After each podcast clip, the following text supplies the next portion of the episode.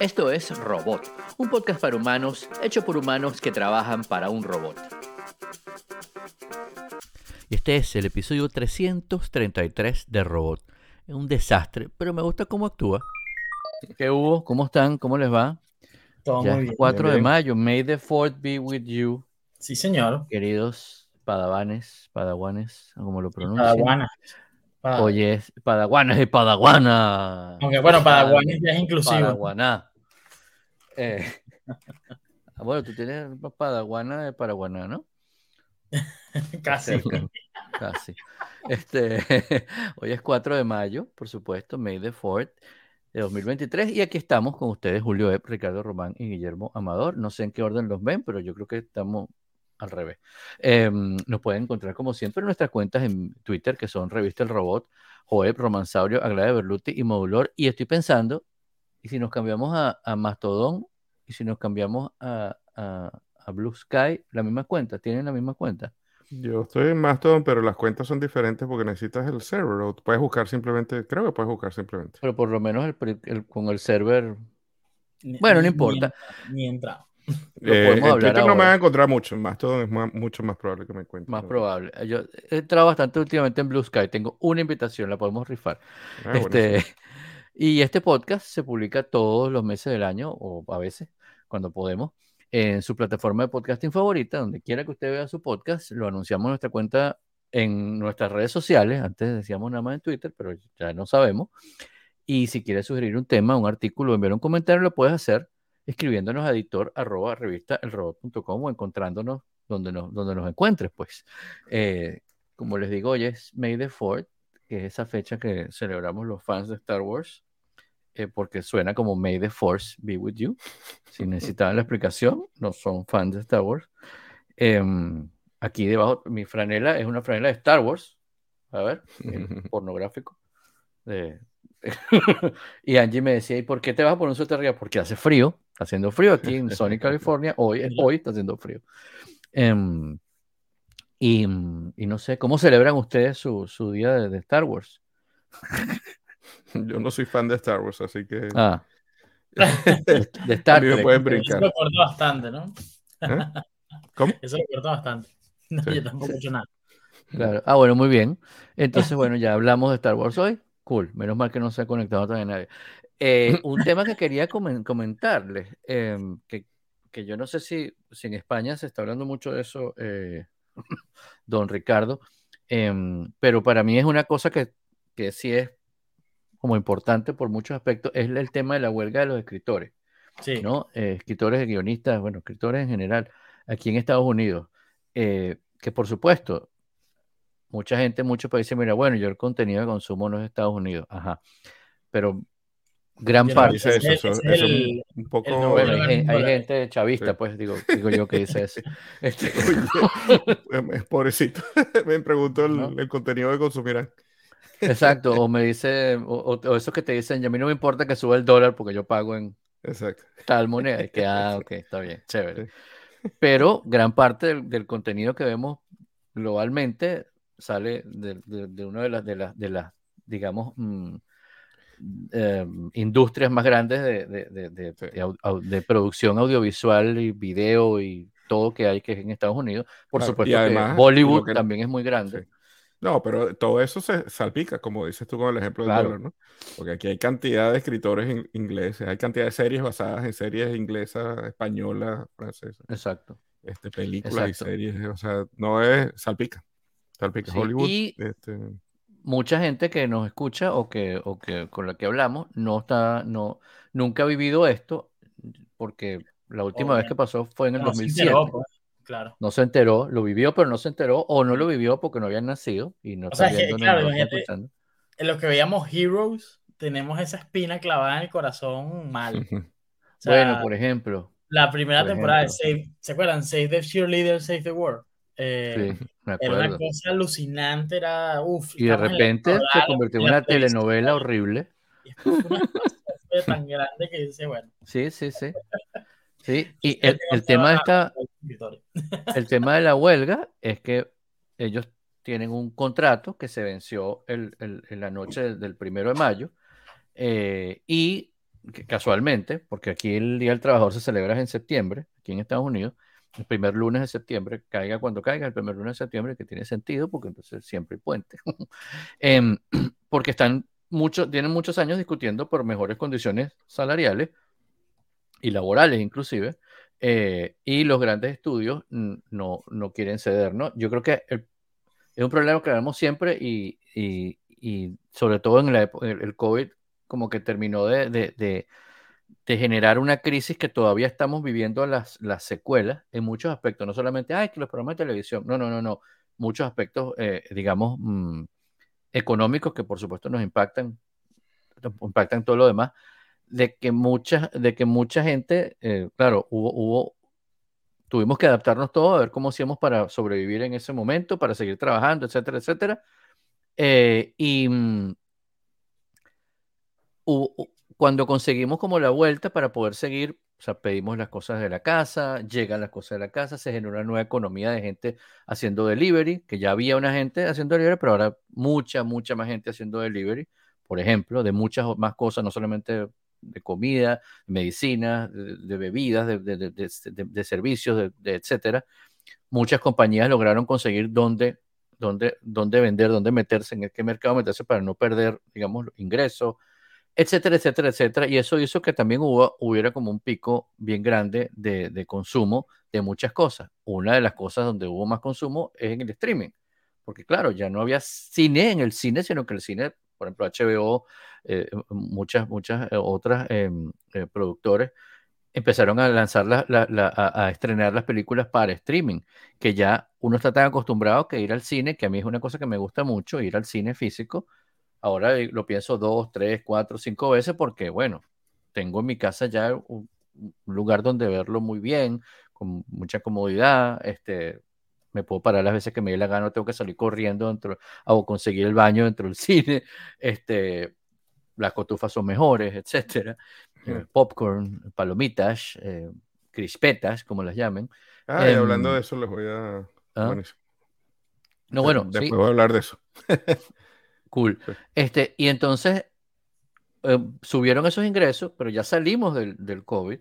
Ya hay que uh, adaptarnos a muchas cosas. Yo no digo ni siquiera que regresar a las oficinas, pero bueno, hay, lugar, hay momentos donde hay sentido, hay momentos donde el sentido, más, el sentido es híbrido, hay muchas cosas que tienen que, que volver al, al, a lo anterior, entonces no podemos tomar las proyecciones normales de ingresos, de gastos, etcétera, que teníamos durante el COVID ahora. Son distintos sí. momentos, pero hay, hay empresas, es gente, personas, locura locuras, que... gobiernos que pretenden que, que, tomar la medida, cuando la medida que tienes que tomar es la de 2019, no la de, del año pasado, porque ni el año antepasado, mucho menos, que fue una cosa así súper loca, ¿no?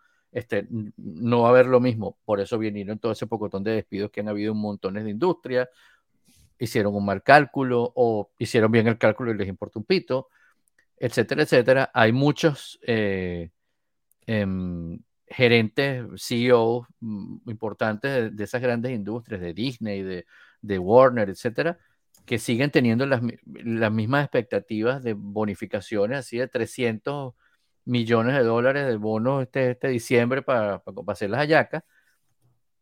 Y se pretende que para lograr esos mismos beneficios, toda la gente que produce esos beneficios especialmente en el tema audiovisual y de producción, los guionistas sigan cobrando como en el año 2012, ¿no? O en el año 2007, donde hicieron el último contrato, cuando hay cosas muy distintas, y para yo cerrar y que ustedes también intervengan, por supuesto, porque no es un monólogo, eh, las condiciones son muy distintas, eh, la, la, la, el streaming permite que se negocie y se reproduzca miles de miles de miles de miles de millones de veces, y así como se molestan si la gente comparte su, su, su, sí, su claro. password. O sea, por ejemplo, si tú, si tú tienes una familia y esa familia vive en distintos lugares, tiene que tener diferentes cuentas porque si no es que estás compartiendo el password y entonces te cobran aparte. Se te cobran aparte por eso, pero no quieren pagar aparte a la gente que creó eso, ¿no? Que, que como vi una de las pancartas, su session sin guionistas es, es The Apprentice. Y ya vimos cómo salió eso. ¿no? Oh, wow, eso está buenísimo. claro, lo más cómico de esto, si tiene algo cómico, es que todas las, las pancartas las escriben guionistas, entonces son buenísimas las pancartas. O sea, no, no se ponen mejor que eso, la verdad. Claro, son puros escritores, ¿no? Este, y, y, y, y, y un- y uno de los temas que puse ahí en, la- en, la- en la- en las notas es el tema, o sea, hay- eh, eh, a ver, ¿qué significa esto? Bueno, que todas las casi todas las series que uno ve en televisión, semana a semana, eh, se escriben semana a semana. Mm. Entonces, a partir de esta semana, no hay más cosas nuevas. Hay muchas cosas que ya quedaron grabadas, sobre todo en los canales de streaming, porque graban mucho antes que empiece la serie, porque los ponen todo o lo tienen todo antes de ponerlo semana a semana, ¿no? Porque tienen como un compromiso, o la gente lo paga. Pero la- hay series de televisión abierta que, aunque las veamos en Hulu o en streaming, las graban, las escriben y las graban semana a semana, que ya la semana que viene no van a aparecer, pero especialmente donde queda más, más golpeada la cosa es en el late night y por ejemplo, como todos los programas de late night que pasan en ABC, en CBS, el de, el de Jimmy vivo, Fallon, ¿no? el de Jimmy Kimmel, el de, del de Colbert, todos los días y en vivo. es que son se los escriben todos los días y, y para que salga en vivo y son 30, 40 escritores, una cosa increíble. Claro. Y además de eso, por ejemplo, programas como Saturday Night Live, que por ejemplo el de este sábado, ya desde, la- desde el lunes dijeron, no, está cancelado, porque ¿en qué momento? Claro. Las condiciones que ellos pedían son muy, muy, muy sencillas. Hay, hay, por ejemplo, los tipos pedían que, bueno, si somos más de 30 personas, páganos un seguro. No, eso fue negado. Hay una lista que la voy a poner en las notas, que la vi y me quedé loco porque son cosas como, ajá, no le veo nada ¿Con del quién otro mundo. Con lo, hay como- yo no sé si es un, otro sindicato, pero Ajá. negocian como con los estudios. O sea, el sindicato negocia Ok. con los estudios. Claro. Tienen como reuniones distintas. Ok. ¿no? Con, el, con, el- con NBC, con Universal, con no sé qué. Hay cosas como los estudios querían, que, están, le pagan- que quieren Y me pagar a la imagino que gente. Netflix, Apple TV Plus y Prime Video también están ahora como estudios. También están en el, bueno, hay una protesta en la puerta Ok. de Netflix todo el tiempo que está aquí en Los Mi Ángeles. pregunta es si son un montón de negociaciones separadas o es una, porque se ve como una cosa, este, no Son sé si como lo entiendo por distintas- completo, ¿no? Son como distintas negociaciones, pero de un solo sindicato. De un solo O sea, con Eh, el o sea, streaming hay eh, una negociación. O sea, si la cosa se ve más de no sé cuántos millones de personas, es este porcentaje. Es como que el sindicato está poniendo unas condiciones para el tipo de trabajo. Exacto. Por ejemplo, lo, le quieren pagar a los de late night, les quieren, o los de programas como Saturday Night Live, les quieren pagar por día. Entonces, o sea, eh, una persona no puede vivir así, no puedes, ¿cómo, Claro. cómo hace? No puedes pagar tus deudas si, nada más trabajas un día. O sea, sale un día a la semana, pero se escribe toda la semana, ¿no? No, no, bueno, por semana. No, tiene que ser un contrato, tiene que ser un contrato para la gente. O sea, hay un montón de cosas que no les, que no les quieren justificar. Hay un, hay un montón de, de o sea, si, eh, inclusive ellos pusieron una cláusula, mira, si la, la serie tiene mucho éxito, o sea, si tiene normal, págame esto bajito. Si tiene mucho éxito, entonces págame un poquito más. No, no, tampoco. y al final, creo que toda la negociación, todo lo que ellos están pidiendo, son alrededor de 300 millones de, de dólares. Es lo que cuesta todos los guionistas y escritores de todo el país. Es como el presupuesto la- de una película más o menos, ni siquiera muy blockbuster, ¿no? ¿Tú sabes cuánto es el presupuesto actual? ¿Cuánto es lo que les pagan actualmente al año a todos, todos, todos? Menos de 80 millones. Wow. Wow.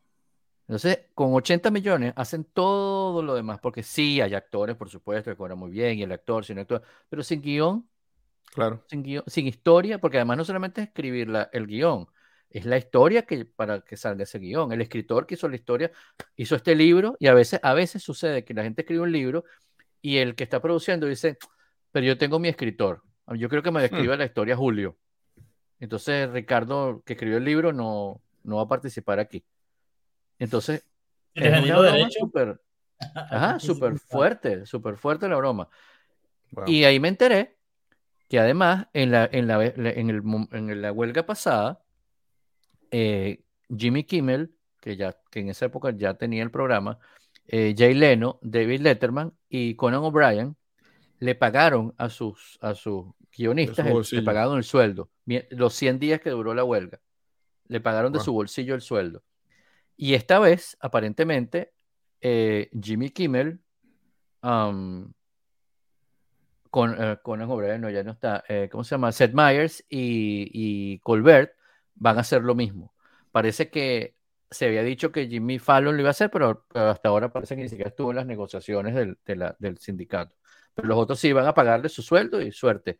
Y además, en la vez pasada, a ocho semanas del, del que empezó la huelga, el único programa que volvió durante la huelga fue el del Letterman, porque el Letterman parece que tenía una negociación aparte, di- distinta, Mm. con, directa con el sindicato. Porque además él es miembro, bueno, igualito que también eh, eh, em, um, Colbert es miembro del sindicato de, de escritores. ¿Qué tal? Qué loco esta vaina. Sí. Es confuso el tema, ¿no? Porque Es más- yo, es más fíjate que me de lo puesto. Sí. Sí, es súper complejo porque además eh, también hay diferencia entre los escritores, ¿no? No es lo mismo un showrunner que, que un escritor de, Claro. de staff de, de- Sí. y lo que ganan es totalmente diferente. O sea, a ver, yo no creo que, que no sé, lo- el showrunner de Su- Succession o el de, ¿sabes? Eh, House of Dragons o qué sé yo, eh, esté, esté diciendo que, gana- que él gana poco, porque seguramente no es el caso, ¿no? Eh, habría Claro. que ver con los demás, que creo que es el, el- el tema principal, y también que están negociando son condiciones, o sea, no solamente montos, mo- digamos, salarios netos, sino, bueno, condiciones de trabajo eh, remoto, tamaño mínimo del staff, eh, horas de trabajo, etc. Bueno, al final, eh, nada, creo que también hay gente que está pues, moviendo las palancas a ver qué, qué más le cae, ¿no? Y, y- y qué más puede sacar. Eso es como en la NBA, bueno, ahorita ya firmaron el contrato, pero no, no va a haber huelga, pero en la NBA, en la Major League Baseball eh, y en varias otras de estas ligas grandes, cada 10 años hay un lockout, ¿no? Una huelga Ujú. de, de jugadores y suspenden la temporada y tal, porque bueno, no, no, no llegan a un acuerdo que sea beneficioso para ambas partes y los jugadores dicen no jugamos. Y bueno, creo que esto es algo también como cíclico dentro del grupo de, de escritores. Sí, ¿no? sí. Claro, por supuesto. A ver, yo, no es yo que, wow, una huelga de escritores, no, sino que digo que me, me, me, me, o sea, viendo la lista, porque es una lista en blanco y negro, viendo la lista, y hay cosas como que ni siquiera dijeron, bueno, te, te propongo esto, sino como que no, y ya, no, seguro, ¿por qué? Que es una cosa que en este país es especialmente un, un punto de honor, o sea, que la gente se muera, porque no te vamos a dar seguro, o sea, es así, no, seguro no, eso es una, eso va contra mis principios, eso es de comunistas, tener seguro. A ver, y la, la, la otra cosa también es que este, creo que el timing está, bueno, no sé, no sé qué pensar del timing, porque si hay un rol que, que, que está en riesgo con la IA, es el de los, no digo los escritores showrunners que se van a invertir Sí. unos arcos eh, tal, pero sí el escritor que está encargado de, ¿sabes? de rellenar agujeros de guion, de ver continuidades, de, ¿sabes? Como que el que trabaja más la carpintería del, del, del Sí. guion, ahí sí creo que puede haber un impacto grande de la IA y, y eso sí creo que puede ser eh, factor de que disminuyan los tamaños de los equipos, por ejemplo. Claro, eso, a ver, eso yo creo que va a pasar en algún momento. Si es en este momento, pues prepárense a ver pura porquería en la televisión en todos lados, más de lo que ya es. Sí, bueno, no, eso no. Porque hay programas buenos y hay programas que uno dice, Dios mío, ¿qué es esto? ¿No? Porque uno revisa y uno ve y uno se da cuenta cuando lo escribió una computadora una cosa que cuando lo escribió una persona, ¿no? Todavía. A pesar de que ha evolucionado mucho y yo creo que va, va, en algún momento va a sustituir muchas, muchas cosas así como de relleno, ¿no? Este, quizás hasta van a tener ideas muy originales.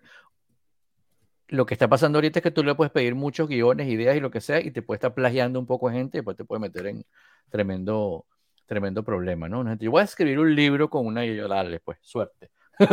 suerte con eso. O sea, puedes hacer tweets, como no, puedes hacer cosas como más eh, comedidas y tal, pero eh, una de las cosas que está pidiendo los, también el, el gremio de, de escritores es que eh, se limite un poco en este momento el uso de la, de la, de la inteligencia artificial, no que se prohíba, sino que ya va.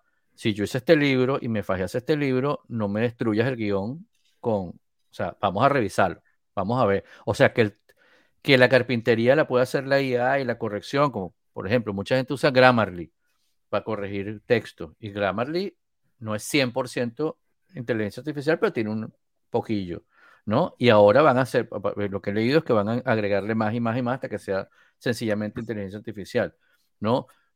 De alguna manera siempre uno se está ayudando con la tecnología o con alguien, pero por ejemplo, cuando uno corrige un archivo, que hace muchos años no lo hago, en Word, porque me da fastidio cambiarlo a español, inglés, inglés, español, no sé qué, pero cuando lo pides en Word, eh, no es inteligencia artificial, pero es un software que te está ayudando a la corrección. Distinto es que te lo escriba todo y, y nosotros nos hemos dado cuenta usando cualquier software de inteligencia artificial o no, que a veces se equivoca. Entonces, que te destruya una obra, o sea, por ejemplo, Michael Connelly que escribe la, que, que no es que estamos hablando de premio Pulitzer, pero son cosas que a mí me gustan mucho, la, toda la serie de Bosch, ¿no? Y de Lincoln Lawyer, me parece que es chévere, me parece que tiene como un, y en los libros, los libros son mejores aún, la serie es buena, los libros son muy buenos. Si esta broma me la hace el mismo que me va a corregir el libro de primaria, o, ¿sabes? No va a ser, no va a tener tanta calidad, ¿no? Va a, las series todas son el guion, o sea, la historia, el guion y la actuación. Entonces, a veces vemos actores buenísimos con unos guiones malos y decimos, wow, qué porquería. O a veces vemos guiones malísimos.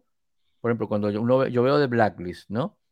The Blacklist me parece un desastre, pero me gusta cómo actúa, eh, ¿cómo se llama? El protagonista, pues. Famoso, muy famoso, y se me olvidó el nombre. Ya, tengo como más pescado esta semana. Eh, pero bueno, y tú dices, bueno, lo, lo salva este tipo, claro. Pero imagínate que no tengas ese super actor. Como hacen estos actores que están naciendo, que están empezando, con unos, además unos guiones malos. Entonces, esos son, bueno, fábricas de chorizos, ¿no? Truque, truque, truque. O sea, ahí en algún momento cambiará todo, sí como no. Este es la nueva, el nuevo juguete que tenemos. Sí, pero si lo agarramos todo y lo echamos ahí ahorita, bueno, éxito. Sí. Un minuto de silencio por la ahí desconocida. Ricardo. Ay, ay. fuiste a ver, fuiste al fútbol. Eh, en minutos de silencio. Fui al, al fútbol. Eh, bueno, un compañero de trabajo es abonado del Rayo Vallecano y uno de sus amigos no pudo ir al partido porque fue el miércoles pasado justo. Eh, y nada, me, me, revendieron a mí la entrada. ¿no? Este, Ajá, qué fin. Así que bueno, fui, eh, estaba en primerísima fila, de hecho, no sé, puedo decirles el, el, color de la pupila del, del linear, lo tenía justo al frente. Eh, y nada, fue una experiencia súper, súper bonita porque además es un estadio, el Rayo Vallecano es un estadio de barrio, ¿no? Es, o sea, yo creo que el Richmond jugaría más en ese, en un estadio como ese que en el del Crystal Palace. Eh, y es, o sea, un estadio pequeñito, viejo, eh, bueno, que tiene sus cosas, ¿no? Pero estaba súper pegado, ¿no? Estaba, al, estaba ahí en la cancha. Sí, sí, sí. Eh, de hecho, en los resúmenes de YouTube salgo. ah, qué bien. Eh, y el, el, el, partido, bueno, se estaba, nada, perdió el Barça. eh, que bueno, que, que, no era lo que esperaba, pero me parece súper curioso porque es un equipo, ¿sabes? Como que no, no, o sea, tú, tú lo ves y dices, ¿qué hacen estos locos jugando aquí? O sea, eh, los jugadores primero del Rayo, tú los ves comparados con los del Barça y se, y se ve la diferencia, ¿no? De física, de, de, de, fuerza, ¿sabes? De, de todo. Y, pero estos le ponían un corazón y un cariño que los del Barça no le estaban poniendo claramente eh, y por eso perdieron. Eh, y, y, tú dices, wow, qué, qué, increíble es el mundo del fútbol cuando lo ves hacia el detalle, porque nada, para ti a lo mejor lo ves en FIFA, ¿no? Lo, que es, digamos, lo más, eh, lo que más objetivamente puedes medir. Y bueno, uno tendrá 70 de promedio y el otro 90. Eh, pero cuando lo ves en vivo, ves las diferencias y, y es increíble. Además, bueno, sí. un, un, espectáculo la, la, la, afición del Rayo. No me, no, me, no me hago abonado porque son súper comunistas. comunistas allí pero verdad que increíble como cantan, alientan todo el partido y cuando, claro, como el, el equipo ganó, al final se quedaron como a, a, esperar los cánticos de la victoria y tal, y mm. tienen unos cánticos ahí súper bonitos. Hicieron una parrilla. Casi lo que le faltó fue la parrilla. Eh, y es, un vacilón. La verdad que creo que, que, que, es una forma diferente de ver el fútbol este de, de primera división, sí. por ejemplo. O sea, no es lo mismo verlo en el Camp Nou, ¿no? Con 100.000 personas y todo esto a verlo en un estadio de barrio literal. O sea, que el estadio es tan chiquito que le falta una tribuna. O sea, la tribuna norte no la tiene, porque el estadio termina y hay unos edificios construidos ahí y no, no hay espacio. Pero entonces tú ves en el edificio de, de, frente del estadio la gente parada en la ventana de su casa viendo el partido, pues bueno, porque puede, ¿no? eh, Esos es, estadios así son, son increíbles. Sí. Es increíble. El de, el de Richmond, que es el Selhurst Park, el estadio del Crystal Palace en realidad es así. Y, y, cuando tú ves las tomas un poquito alejadas, hay casas detrás, o sea, donde se hace la cola Hay para entrar. Bueno, frente a tu casa se arma la de- muchedumbre. de, de Boca en, en- en Sí. la Boca en Argentina. Y el, y el, um, el mejor jugador de Crystal Palace, este, Wilfred Saja, creció, dice que desde su casa, desde su casa donde él, él creció, se ve el estadio. Veía el estadio. Y bueno, yo estuve, yo fui hace como tres semanas, que estuvo mi amigo. Alberto aquí, fui a ver al Inter de Miami, Y por primera vez. Y el Inter de Miami está jugando un estadio temporal, porque hay toda una, ese es el, el equipo de David Beckham, para los que no saben.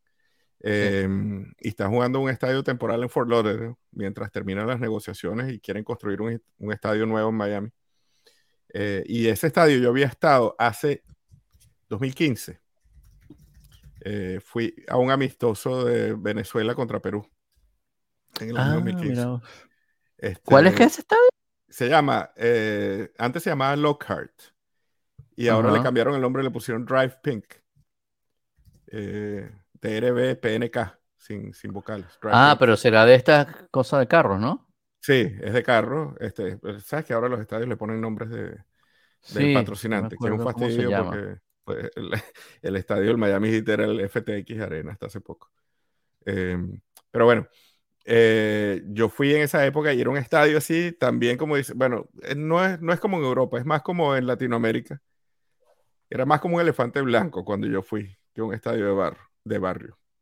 Este, y el Inter de Miami lo arregló, lo puso bonito, las sillas están todas este, blanca, rosado y negro, que son los colores del Inter de Miami. Eh, es súper bonito, las concesiones, los baños están limpísimos y bonitos. Este, lo arreglaron bastante. Y me llamó la atención ahorita que estabas hablando tú de la afición. Nosotros estábamos detrás de una arquería. Detrás de la otra arquería estaban las, las barras bravas o los, los ultra. ultras. Que a mí me... O sea, yo, yo te diría, si me hubieras preguntado que habían ultras del Inter de Miami, Es como, es como Pero- estrambótico, ¿no? es increíble. O sea, unas barras increíbles con unos banners No, del tamaño de, la, de, la- de las gradas. Este, los tipos no pararon de gritar y de tocar todo la, eh, el juego.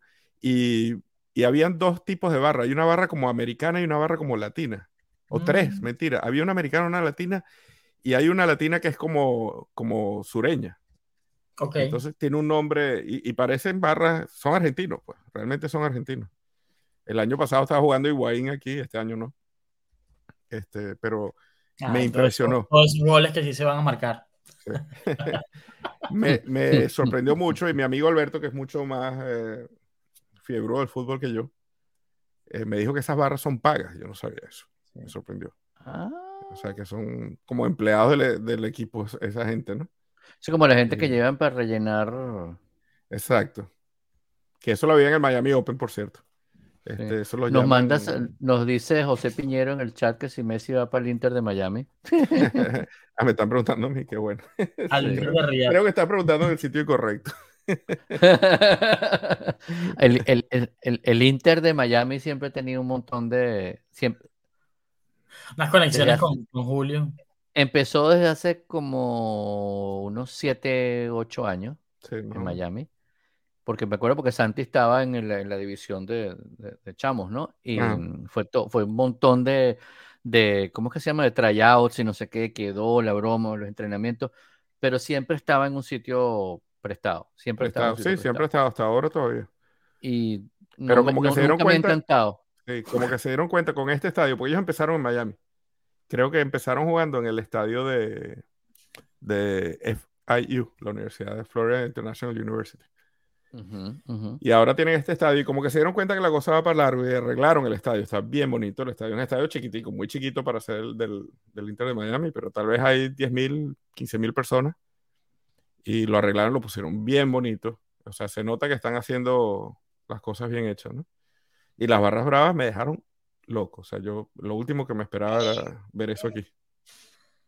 Qué Pero aquí hay una set de fútbol que realmente... Set de fútbol. sí, sí. claro. Toda la comunidad latina y sobre todo del sur que, Sí. que ha llegado, pues Sí. me imagino que. Este, y mañana empieza la Fórmula 1, mañana empiezo a trabajar en la Fórmula 1. Eh, voy a trabajar, si, si tratan de verme, voy a estar por donde están los yates, con la gente Ah, pobre. bueno. este año me tocó por donde están los yates. Me dijeron que cada yate se, eh, cuesta 400 mil dólares. What? Este, y puedes tener entre, entre 10 y 20 personas en el yate. O sea, Y ¿el, el alquiler por el fin de semana o por el día de la carrera? te miento si te diría si es verdad. Y además lo No, no, no, escuché. o sea, pensé pero- que que cada yate costaba comprarlo 400 mil dólares. No, no, no. Los yates, los yates están ahí. Cada espacio del yate. Sí, tú reservas un yate. No sé si es por el día o por la- el fin de semana. De hecho, traté de ver si era verdad, traté de verificar y no hay manera de verificarlo porque tienes que llamar. O sea, es- tienes que em, tienes que coordinar una llamada porque eso no se hace por internet. Así como que tú te metes ahí y pasa mi tarjeta por 400 mil dólares. Ah, Eh, pero, pero el, el yate apunta hacia, hacia adentro y entonces la parte de atrás del yate apunta hacia la pista. Y entonces hay una especie de, ¿cómo se llama? Una, un muelle. ujú. Y entonces en ese muelle hay unas mesitas y unos tolditos y unas cosas. Y ahí te puedes sentar y está, eso está un poquito más cerca de la pista que el yate. Como una super escenografía de, de- Exacto. de- Y como en el año y- pasado, ¿no? es- el año pasado estaba, sí, pero yo el año pasado estaba en el otro extremo completamente. No llegué a ver los yates. Este año me toca donde los yates. Te Y, tocan de los yates. y entonces el yate incluye un mesonero, incluye comida y bebida eh, para, para las personas que tú tengas en el yate. Y ahí además puedes, puedes circular por allí, puedes ir a los restaurantes, puedes ir a los bares que hay, pero es interesante la parte de los yates. Bueno, ya nos contarás qué tal. Sí, ya les contaré. Voy a, estoy un poquito, el año pasado estaba muy a la expectativa porque nunca había visto una carrera de Fórmula 1. Claro. Este año no sé si estoy muy contento porque fue, es bien intenso, son tres días donde voy a estar parado casi constantemente. Eh, hace un calor de loco. eh, Sí, está haciendo calor en Miami, sí. ¿no? Bueno, ya no. Eh, Aquí, sí, ahí, ahí José nos está preguntando. parte, la canción de Soda Stereo, yo quiero ser del Jet Set. Sí, vale. Ahí nos está preguntando si, si realmente lo, el agua es de verdad. No, el agua no es de verdad, el agua es pintada. Y cuando estás ahí se ve falsísima. Y yo le tomé fotos antes de que abriera porque hicimos un tour de, como Sí. pre- de inducción. Y, Y en la foto sale real. como agua. Es impresionante. Claro, y es que es una cosa acuerdo- que sale así en las cámaras. Tú sabes esos tours que uno hace en- en- cuando va de viaje, cuando iba de viaje, cuando, eh, por ejemplo, en, ¿dónde fue? Eh, al, al estudio de la NBC, no me acuerdo, Ajá. estaba chamo y fuimos a un tour, ajá, qué chévere. Y mm, me está llegando una llamada de Dead Valley, California. Mm, no la voy a atender por si acaso. Em, y mm, eh, estaba, estaba el estudio y todo era como remendado, como cositas como pintadas, así como tapes y tal. Y tú decías, wow. Y lo veías en la cámara y se veía perfecto. Y entonces los tipos decían, este estudio lo, están tumba lo estamos viendo, pero la semana que viene lo tumban porque eh, el mes que viene empieza la televisión en alta definición. Oh, wow. Decía, Imagínate cuándo fue eso, ¿no? Este, la cédula ya va que se me cayó Sí. y decir cédula, que hace años no tengo. Em, y la tipa decía, claro, porque todas estas cosas que ustedes ven en televisión, la cámara no permite, o sea, no son iguales en la realidad, pues son como mucho más, más, desperoladitas, ¿no? Son mucho menos lujosas. Lo que parece madera es papel contact, lo que parece brillante son unas lineecitas pintadas así. El maquillaje de la cosa va a ser, de la gente va a ser distinto. Entonces, toda la industria va a cambiar porque viene la televisión en alta definición. Y aún así, con alta definición, bueno, hay cosas que en la realidad Sí. pagan la prueba si nos está escuchando. En la noche, cuando, haya la- cuando esté la luna llena, traten de tomar una foto con el celular. No, sí, claro. Eso que cuat, con un asco, con una puntica A menos que la luz, tomes con un Samsung. Te sale la luna con- perfecta. que patrocina este episodio. Not. Sí, no, es, es increíble. Y sabes que es curioso que al lado de los yates hay una parte donde hay dos piscinas. Y, a la gente que le he mostrado las fotos, de repente paso una foto después por el chat a ustedes. Este, a la gente que le he mostrado las fotos me han dicho, y esas piscinas también son de mentira. Y no hay manera, tú, las piscinas son de verdad. y y es, la verdad es que es bien difícil en la foto de un iPhone ver cuál es verdad y cuál no es verdad. Y no te puedes parar encima del agua esa, no, ¿verdad? Eh, no, no, o sea, te puedes, no te dan permiso, te refieres. Bueno, pues, hacer un, por eso, para hacer un video caminando encima del Sí, agua. sí, porque- pudiese, perfectamente, claro que sí. Claro que sí. Puede No ser dejan. divertido. Ah, bueno, la otra cosa que me llamó muchísimo la atención. Este, este tour lo hicimos el sábado pasado. Ustedes ven eso y ustedes no se imaginan que esa broma va a estar lista para mañana, viernes. Y por cierto, sí, el domingo pasado que se lanzan es fuerte. es impresionante. Y además, el domingo pasado, esos corredores y esos equipos estaban todos en Azerbaiyán. What? y ya están Claro. aquí y mañana corren. O sea, es una cosa de verdad. Increíble. A mí me encantaría tener, eh, o sea, el, el- el documental que me encantaría ver es el de la logística, cómo se traen esos carros, cómo se mueve esa cantidad de gente, este, los pilotos, cómo, o sea, cómo, cambian su, el jet lag, ¿no? Sí, Claro, gran- eh, claro. Porque además no es, no es que vienen y mañana se van a presentar, no, es que mañana van a manejar un- una máquina a 300 kilómetros por hora como unos dementes y en un calor de locos, ¿no? Este, y una, otra de las cosas increíbles es que cuando estábamos haciendo el tour, vamos caminando por ahí y yo veo el piso y digo, ya va, esto es una cancha de tenis. En el Miami Open hay 32 canchas de tenis. Queda una. What? Queda una que es la única que es permanente. Hmm. Y, y yo, y, y no las habían pavimentado, entonces se veía la marca de las canchas, ¿no?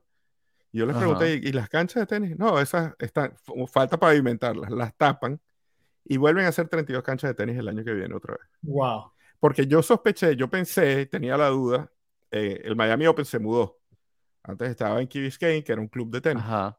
y ahora está en el estadio Hard Rock Stadium, que es el estadio de los Miami Dolphins. Eh, el club de tenis es un club de tenis, sigue siendo. Y Sí. sigue estando ahí ese club de tenis. Sí. Eh, y cuando no hay torneo, la gente juega tenis ahí. Claro. Aquí, esto no es un club de tenis, estos son 32 canchas que arman para 15 Ajá, días y después las tumban y al Me año siguiente impresiona las el a tema que acabas de mencionar del piso. Es increíble. Increíble. eso tiene que tener una, o sea, no es que echaste una grama artificial y No, la recogiste, No, que también es un trabajón, ¿no? No es que, ay, pero un piso, un piso que tiene que estar perfecto. y tiene, la parte nivelado. que es pista tiene que estar perfecta. Porque Ajá, hay- Las dos, pues. o sea, la pista de Lo Fórmula demás- 1 y la pista de tenis tienen que estar las dos perfectas. tiene que estar perfecta. O sea, que no es una cosa que pueda ser apurado y poner una cosita encima. Claro, pues, Hay pues, las canchas de tenis están parcialmente en la pista. Ya esa parte sí la pavimentaron. Y parcialmente en las áreas donde están los, los fanáticos, ¿no? Donde hay Mm. tiendas, donde hay bares, donde hay gradas. Pero también eso lo pavimentan. Y tienen Wow. muchísimo cuidado porque tú sabes cómo es aquí. Si queda un poquito mal pavimentado y alguien se tropieza, bueno, la Sí. Claro. claro. Pero realmente increíble. Este, este país es una cosa de verdad un poco... Y, y te da como sentimientos encontrados, ¿no? Porque te le quitas el Sí. sombrero a la logística y a la... Pero por otro Sí, lado sí, piensas, sí. coño, Qué desperdicio, ¿no? cuán- qué desperdicio. ¿Cuánta gen- ¿Cuántos sitios conoce uno en Venezuela donde no hay canchas y, y es todo un evento hacer una cancha? Los políticos van Claro, y las pero eso- inauguran y al año Claro, eso siguiente pasa ya porque nosotros-. También tenemos una cultura muy distinta de, o sea, aquí se echó a perder una broma y la prácticamente la botas y te compras otra, ¿no? A ver, es como el video ese que hay por YouTube que dice, ah, que la gente piensa que en Estados Unidos la plata sale así de los de las, Sí. de las matorrales, ¿no? No sale, pero aquí está enseñada la cosa porque se echan a perder, te compres otra. Sí. La otra vez se me echó a perder una, una lavadora que tenía dos años, secadora, lavadora, no sé, un aparato que está allá abajo, que le metes ropa y sale distinta.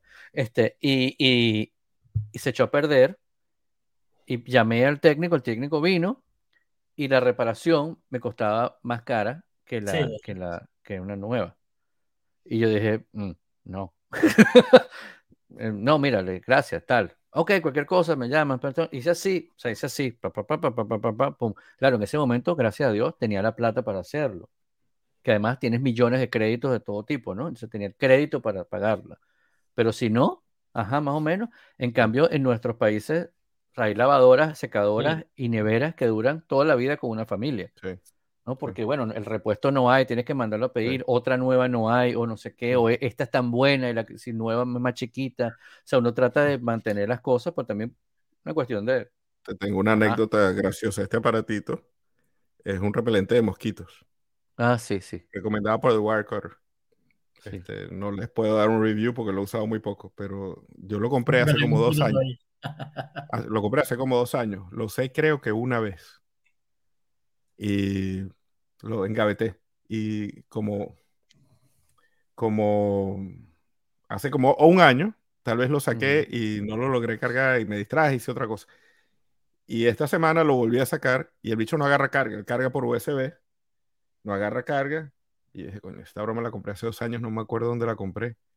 Y me metí en la página de la compañía y les dije, mira, tengo este problema de soporte. Entonces me dijeron, eh, prueba esto, prueba esto, prueba esto, mándanos una foto del aparatito y si puedes la factura. Y me puse, le mandé las fotos, probé las cosas que ellos dijeron, busqué la factura, no encontré la factura en mi historial de compras en ningún lado, no me acuerdo dónde lo compré. Y les escribí eso y dije, "Ay, no encontré la factura, el bicho tiene como tres años. Y el próximo mensaje que recibo, yo decía, qué raro que esta gente no me responde. El próximo mensaje dice, Your order has shipped. Los tipos me mandaron uno. Llega mañana. Y, veamos. o sea, ni, ni sin preguntar, sin más nada. Saben, que tienes un podcast, Julio, como este. Seguro. Claro. El poder Eso que es lo que pasa. Vale más lo que les puedo hablar de ellos que. Eso es lo que está pasando. Sí, ya les hice Pues muy bien. aquí. Qué loco. Este, Murió Harry Belafonte. Es que Oye, qué broma, ¿no? sí, qué broma que último, uno se entera que esa gente está viva porque se muere. sí. Aunque, aunque Harry Belafonte creo que es un poco cruel decir eso, porque qué tipo tan Sí. No, Tan, claro que este, es completamente cruel lo que estoy diciendo. eh, Pero- involucrado pero y tiene 96 años, una cosa así, ¿no? 96 años. Y, y hasta hace poco regañó a, a Obama por no ser lo suficientemente este, consecuente con sus posiciones y, Ah, y sí, es un tipo activista desde el principio. Por ahí hay una foto de la hija de Martin Luther King. ujú. Tuiteó una foto de Harry Belafonte con su mamá en el funeral de Martin Luther King. Y ni siquiera Sí. estamos hablando de él como artista. Por cierto, uno de los pocos que tiene un EGOT. Sí, Este, sí. sí. Son, son como 12, ¿no? No sé cuántos hay, pero tiene un EGOT. que una hay gran poquito. cosa. Sí. Hay poquito. O- para los que no saben lo que es un EGOT, es la persona que se ha ganado un Emmy, Grammy, Oscar Y Tony. y Tommy. Tony, Tony. y que Tommy. Yo que le digo Tommy por cariño, pero no Tony, un Tony.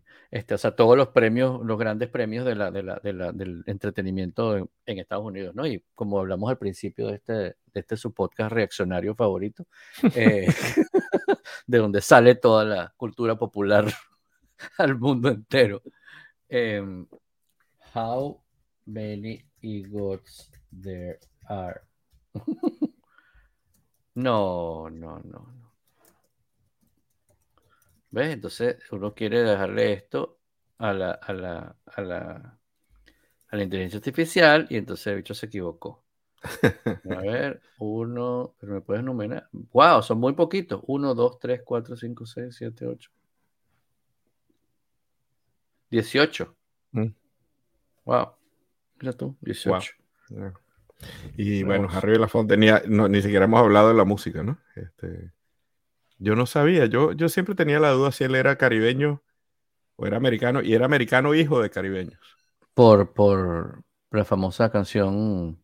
Por su estilo, por el calipso en general, ¿no? ¿Cómo que se llama el tema ese famoso que Eh, dice el. Ron Venezuela?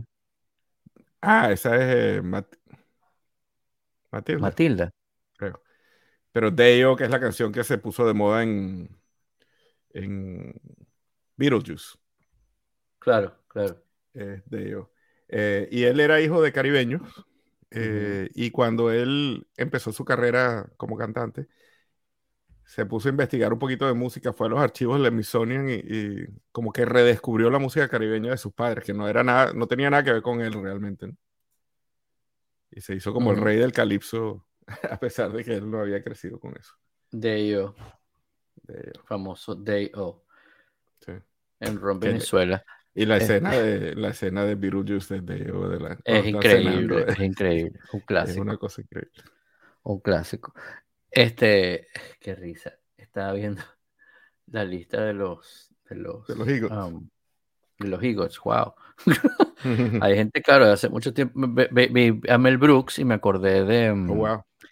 De, de la, de la. du- no sé si tú alguna vez viste aquella película que se llamaba La historia del mundo, Eh, claro. Según Mel Brooks, Eh, creo que se llama así, ¿no? parte 1. Ajá, sí. ¿no? Historia, historia del mundo, parte 1, ¿no? Y, que, y, y hace poco fue que me enteré porque se llamaba así. no Historia del mundo, sino parte 1. Ajá. O sea, es que él tenía pensado hacerla. No, no, no. Es que le- cuando estaban en los estudios, en, en las grabaciones, alguien le preguntó, quién sabe quién, le dijo, oye, pero, pero no te parece que eh, para una sola película es muchas cosas que tienes que poner. dice, bueno, es que esta es la parte uno. ni pendiente que quería grabar nada de que, ajá, era, dice, es para sacármelo de encima.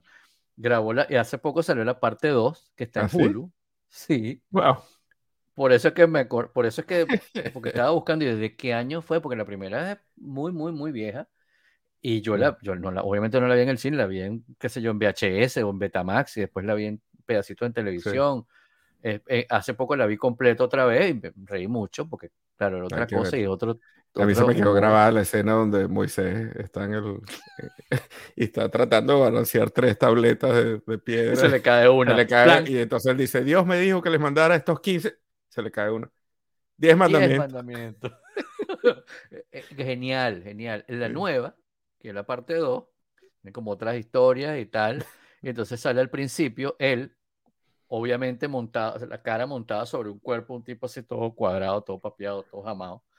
Eh, y entonces sale, yo puse dos varias condiciones para grabar la parte 2. Uno, que no se repitiera ninguna de las historias originales. Dos, que me dejaran posar así sin camisa para que me vieran. No sé qué. muy cómico. Muy, muy cómico. Hay, una, hay, una, hay unas partes bien chéveres. Una que me dio mucha, mucha risa y no la voy a contar porque no está censurada para este podcast, pero es... Em, se me olvida, es uno que está haciendo de Freud, ¿no? Entonces la historia es Freud contando, no sé qué, y lo hace Ah, este que, toca la batería, Fred Armisen. Lo hace Fred Armisen, demasiado cómico, demasiado gracioso. No, no, no. Eh, hay, cosas muy cómicas. Hay una que sí puedo contar, que es la historia del, del, Kama Sutra, ¿no? Entonces llega el tipo que está contando, en realidad se lo está presentando a los, a los publishers, ¿no? Porque quiere publicar un libro. Y el tipo había publicado un libro famoso de eh, recetas de sopa. Y el tipo dice, mis grandes pasiones en la vida son el sexo y la sopa. Entonces hice este libro que combina mis dos grandes pasiones. Entonces sale las posiciones sexuales que van con cada receta de sopa. Entonces sale New England Clam Chowder con el misionero. No sé qué contar. Ese era todo así, ¿no? Era muy, muy cómico. Y entonces los tipos le dicen, mira, no nos tienes que mostrar más, pero tengo todavía 300 páginas. No, no, no. Eh, con estas cuatro está bien. Mm. Lo queremos publicar, pero tenemos una condición ¿Cuál? Quítalo de la sopa.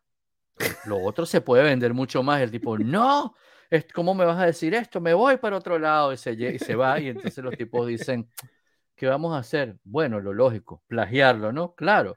Y entonces sale la, publicación y dice Kama Sutra, del creador de 10.000 recetas de sopa. O sea que, no, no, no. Muy cómico. Claro, el que nos escucha dirá, estos son gafos que se ríen de esto, pero es que la manera como Mel Brooks, presenta su humor es increíble, de verdad. Mel Brooks es, un genio, el que no haya visto. Hay, una, ¿Cuál es la película de Mel Brooks que... Hay una película de él que eh, imita una cantidad de cineastas famosos. Ajá. Y entonces eh, usa, hace cosas como de Hitchcock y hace cosas como de... Y hay una... Este... Eh, este, es estupidísimo contarlo, pero eh, hay una toma famosa de alguna película, en aquella época que yo era tan fiebre del cine me la sabía de memoria, pero ahorita se me va, que hay una discusión, hay una gente sentada en una sala y entonces hay una mesa de vidrio y la, cama, la, la cámara está por debajo de la mesa de vidrio y enfoca a una persona, es como esas cosas bien avant en el cine, ¿no? ¿Dónde pusieron la cámara en esta, en esta escena? Y entonces eh, Mel Brooks hace la misma escena con la, cama, la cámara debajo de la mesa de vidrio, detrás del vidrio, y entonces la gente conversando y si de repente alguien se está tomando un trago y pone el vaso justo atravesado en la cámara, ¿no? Y entonces el camarógrafo se mueve un poquito para que el vaso no esté atravesado y poder filmar a los actores, ¿no? y sigue conversando y uno pone un cenicero encima de la cámara y entonces la cámara se vuelve a mover y alguien atraviesa otra cosa, entonces el camarógrafo le da un golpe al vidrio así como coño en el fatigo. ¿Ya? Qué bueno. Sí, genial. Qué bueno. Me recordaste, hace, eh, estaba viendo en estos días em, una de, los, de las clases esas de masterclass de uno de unos eh, gente de, de agencias de publicidad, unos que no recuerdo el nombre, que son los creadores de, mm, del comercial de Got Milk, ¿sabes? Sí, sí, genial. famoso en la cultura popular. Y hay Más que un comercial, toda una campaña, ¿no? Era toda Sí, sí, campaña. toda la campaña de, de, de, Got Milk.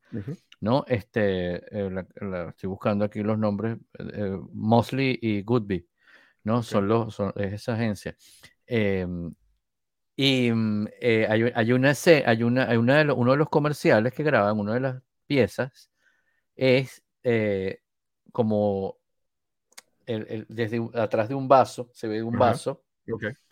claro, y el vaso, el vaso, el, el- vaso se ve como que estuviera más cerca, ¿no? Entonces se ve grande. Exacto. Pero cuando agarra el vaso, el vaso es gigante, o sea, es un- en realidad es un vaso gigante de la broma, pero lo pusieron así para poder hacer la toma desde el vaso, ¿no? Ajá. Ajá. Y era como, y claro, y, y los tipos seguramente son, eh, admira- admiran a Mel Brooks o, Sí, sí. o tienen algo que ver, o algún, o otro, algún otro cineasta hacía ese, ese truco, pero este es como una burla del, del, del truco, ¿no? Este, pero muy gracioso, muy, muy Qué cómico. gracioso. Tran- tangente tras tangente. Tras, tras tangente, dilo rápido tres veces. Este, hay un, hay un disco de The Who, que Ujú. debe ser de los años 60, porque es un disco que me encanta el título y me encanta la portada, que es The Who Sells Out. Era la época donde, tú sabes, todos los, todas las bandas eran, si, si tocaba música comercial, eran unos vendidos, no sé qué. Entonces, este, The Who, que era una tremenda banda, eh, el disco se llama The Who son unos vendidos, ¿no? Y la portada, Sí, ellos tenían, ese disco tiene cuatro portadas. Y cada una de las portadas es uno de los cuatro integrantes de The Who con algún Sí. producto. Entonces creo que está Pete Townsend con una sopa Campbell así grandísima. Qué y bueno. otra, así como, como haciendo publicidad de algún producto, este, porque son unos vendidos los tipos. Qué a ver si busco la portada y la pongo ahí en las notas. Hoy en día no le darían permiso, tener que pedir permiso como a 20 personas para poder poner la lata. Sí, yo, yo me pregunto si hoy en día pudiera Warhol hacer sus famosos Coño, piezas. sería un fastidio, ¿no? Porque, ay, mire, no, no tiene permiso. Imagínate qué vergüenza que va a salir Sí. esa lata en una. Oh my God.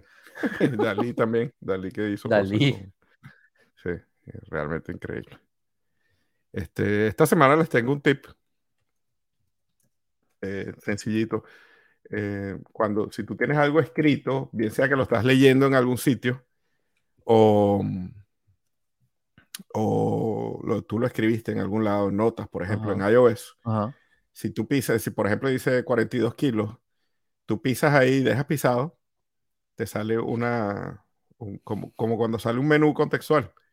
Sí. Y, te, y entre las cosas que te sale, sale el diccionario, te sale para seleccionar ese tipo de cosas. Y entre las cosas que sale es una conversión. Entonces te dice cuántos son Ah. kilos el libro. Ah, En cool. algunos casos, dependiendo de la aplicación en la que estés, o te sale así listado, o te Ujú. sale, sabes, esos menús que sale que para poner negrita, para sustituir, para buscar Sí. en internet, que sale como en horizontal. Y a veces tienes una flechita para tener más opciones hacia la derecha. Entonces, si te da más opciones, este, dale allí y una de ellas va a ser la conversión. Mira tú, ahí, Ajá. tuviste un, un tip, un tip gratis ahí, que no sé si tú lo sabes. eh, en, los, en los watch, Ajá. cuando abres la calculadora, tú puedes escribir, por ejemplo, un número, 15. Ajá. y, te, y se te prende, un, dependiendo del modelo de, de Apple Watch, un botoncito que dice tip. Ajá. Y tú le das, se despliega y tú, ah, y tú con la ruedita puedes subir o bajar el tip. ¿no? O sea, tú La pones, propina. en realidad lo que, lo que estás poniendo es el monto. Por ejemplo, por ejemplo, la Ujú. cuenta fueron 300 dólares y somos 6 personas. ¿Cuánto sería Pones la propina? 300, le dices tip, te dice, te, cuando le mueves, el, eh, te sale el porcentaje, dice cuánto es el, el 15%, el 20, el 21, lo que tú quieras de ese monto, pero además le- eh, tiene otro menucito abajo que dice people. Entonces tú le dices, bueno, le voy a dividir entre tres personas, entre seis personas, entre dos personas, la pago Ah, todo bien. yo. Y te dice el... Te dice ¿Cuánto tiene que poner cada quien? Ajá, te dice todo eso. Me parece súper cool, yo no lo sabía. Y no- bueno, como esto no tiene un manual, pues Buenísimo. como tal, Sí, sí. imagínate, Buenísimo. dos- Buen 300 tip, páginas. Buen tip. Y me recordó a. Curb Your Enthusiasm cuando, cuando. Larry David sale con Jason Alexander y van a Wow. un restaurante y, y cada uno paga por separado. Y, y querían ver cuál era- cuál- cuánto había puesto el otro de propina, porque además como son famosos, Claro, este, va a ser son famosos obvio, pichirres. famosos pichirres, pero además se va, va a ser que, obvio quién dio más propina y quién dio menos. Claro. Esa escena era buenísima. Y el app de la semana, este, algo del que estábamos hablando al principio, que me dio mucha gracia. Hay una, hay un, es un website de este app, se llama Mapologies. Y son algunos mapas interesantes. Y yo estuve viéndolo, lo había visto por otras razones, y de repente vi que uno de los menús principales en Mapologies se llama el Atlas, en español.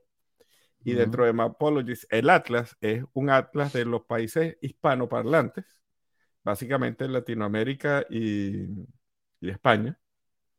Y no sé qué es ese otro pedacito que sale allí. No sé si lo estás viendo en las notas. Eh, hay como un inset donde está España y hay otro. ¿Eso es que Filipinas o qué será eso? No sé, porque estás como España. Sí. Hay una cosa ahí que debe ser las Islas Canarias, lo que está a la izquierda. exacto. Porque dice cotufas, exacto. seguro.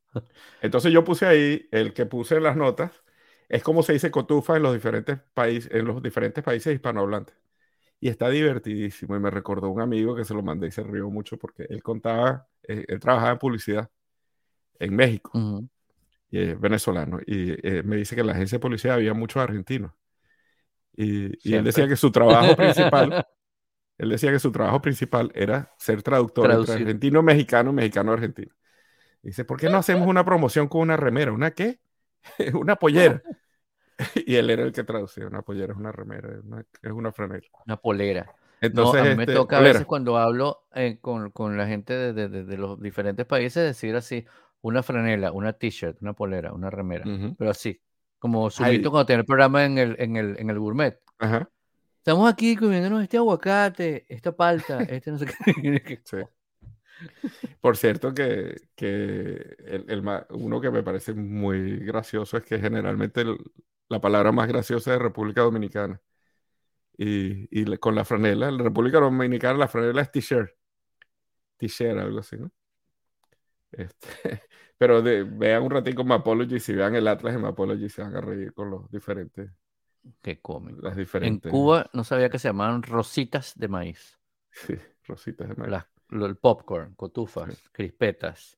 Eh, y sabes que le hice un, no puedo hablar por los otros países, pero sí lo chequeé un poquito porque a veces cuando uno ve este tipo de cosas la gente lo hace muy mal, ¿no? pero hasta donde he visto es bastante fiel, por lo menos a Venezuela. Sí, aunque dice Venezuela dice cotufas, gallitos, maduritas. Sí, esas cosas cuando dicen así, yo me imagino que debe ser los Andes o sitios de repente donde... Yo creo pero siempre sale primero el correcto. Sí, sí, sí. Juan Colombia Crispetas, que también era tú. Interesante, interesante. Sí. Bueno, muy bien. Y, escuché un podcast de la BBC. escuché un podcast de la BBC que me recordó eh, cuando habló, hablamos la vez pasada, especialmente Ricardo, que nos habló del podcast de J.K. Rowling, el Witch Hunt de J.K. Rowling. Eh, me recordó este podcast que son los nuevos gurús está bien interesante, que es sobre los gurús, especialmente los gurús de masculinidad. Ah. Que están ahora, que están ahora de moda y, y, por qué los siguen y todos los incel y esas cosas. Sí, es para, es para me asustó un poquito que mencionaron tangencialmente para gente a Sam, Sam Harris. Oh my God. pero, pero sí, no hablaron mucho de Sam Harris. Este, yo creo que Sam Harris se Pero como gurú de la, de la de ¿cómo se llama? De, de, masculinidad, comillas, comillas. Sí, yo estoy simplificando un poco la cosa, ¿no? Pero es gurús en general, ¿no? Este, se me va el nombre de este, de el, canadiense que es el que está más, bueno, tal vez en ese punto, que tiene como las 12 normas de, de los hombres y no sé qué. Es oh como, Sí, es terrible, pero está también. Más ridículo y se mata, pues. Por supuesto, Joe Rogan, y hay una cantidad de gente por el. Ah, no, claro, Joe Rogan, el favorito de todos los. Este, pero está súper interesante porque es un análisis así como sociológico de, del por qué, ¿no? Y la gente que, que se corta las venas por estos podcasters, ¿no? Claro, sí, sí, sí. y el vuelco que han dado algunos también. el vuelco que han dado algunos empezaron de una manera y terminan. Sí. Eh, sí, que se de repente como que Empiezan así, de repente se hacen famosos, se alzan, se vuelven locos. Van y hacen otros podcasts. Sí. Ah, está bien. Y te lazo, ya estás al día. ¿Estás al día con Estoy poniéndome al día, hoy estoy casi al día, sí, está, eh, buenísima. Ted Estás, en el último, estás como por la mitad del último, me dijiste. Eh, sí, eh, ¿cuál es el último para estar seguro de El el de- último es donde lo cuando él lo va a visitar a su hijo? Sí. Exacto, sí, en ese estoy. Los últimos, Este- los últimos quizá tres, puede ser tres, han sido, porque en la temporada empezó muy fuerte, después que además la temporada pasada fue, Sí, Se- empezó bien se, fuerte, sí. se fajó mucho con el tema, de, se enfocó mucho en el tema de, de la, de la salud mental, etcétera, y me parece muy bien. Pero esa temporada empezó como, Dios mío, no puede ser. O sea, porque yo, de verdad, yo veo esa serie porque es una feel good Sí.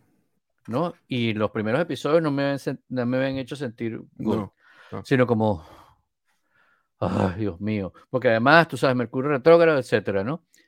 Pero los últimos tres episodios han sido un poco más como, no parecidos a los de la primera temporada, sino como la evolución Sí. de la primera a la Yo segunda. estaba y a- pensando en estos días que esa evolución la han hecho muy bien, porque sigue siendo Sí. feel good, Sí. este, sin, Pero no sin es, ser superficial. Ay, todo va no a es salir bien. Exacto. Exacto, no, esto va a salir bien. No, mentira O que no sea, todo va a es- salir es bien. O profunda sea, y hay cosas pueden cosas- salir sí. mal. Sí, Sí, sí, sí, sí. sí. muy bien. Pero este ha El- sido chévere. El, que, el de Holanda fue El muy de Holanda fue bonito. una joya. El de Holanda fue Ese- maravilloso. Ese o sea, episodio fue una joya. Yo terminé llorando, ¡ah! cantando con los bichos. Y este, este, este, este cuando termines vas, vas a terminar cantando. Eh, te, va, te va a gustar, te va, te va a gustar mucho. Este, muy- está muy chévere, ¿verdad?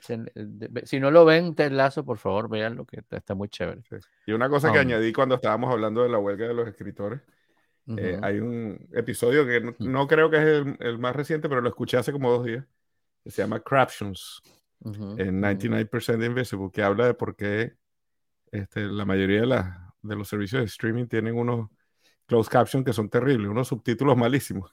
Malísimo. Y, Llora esta- en español. Sí, sí. Este, y a veces ponen lo que no es y que han usado inteligencia artificial para, para poner Sí. los subtítulos y entonces te traduce cualquier cosa, ¿no? Pero está interesante y, y cuando lo ves dices, oye, tiene valor los, los escritores, son importantes. Sí, totalmente, sí. totalmente. Creo que es una profesión muy, muy valiosa, sacrificada y poco valorada. Poco para- valorado, en muchos casos, porque no todo el mundo que dice que es escritor es escritor.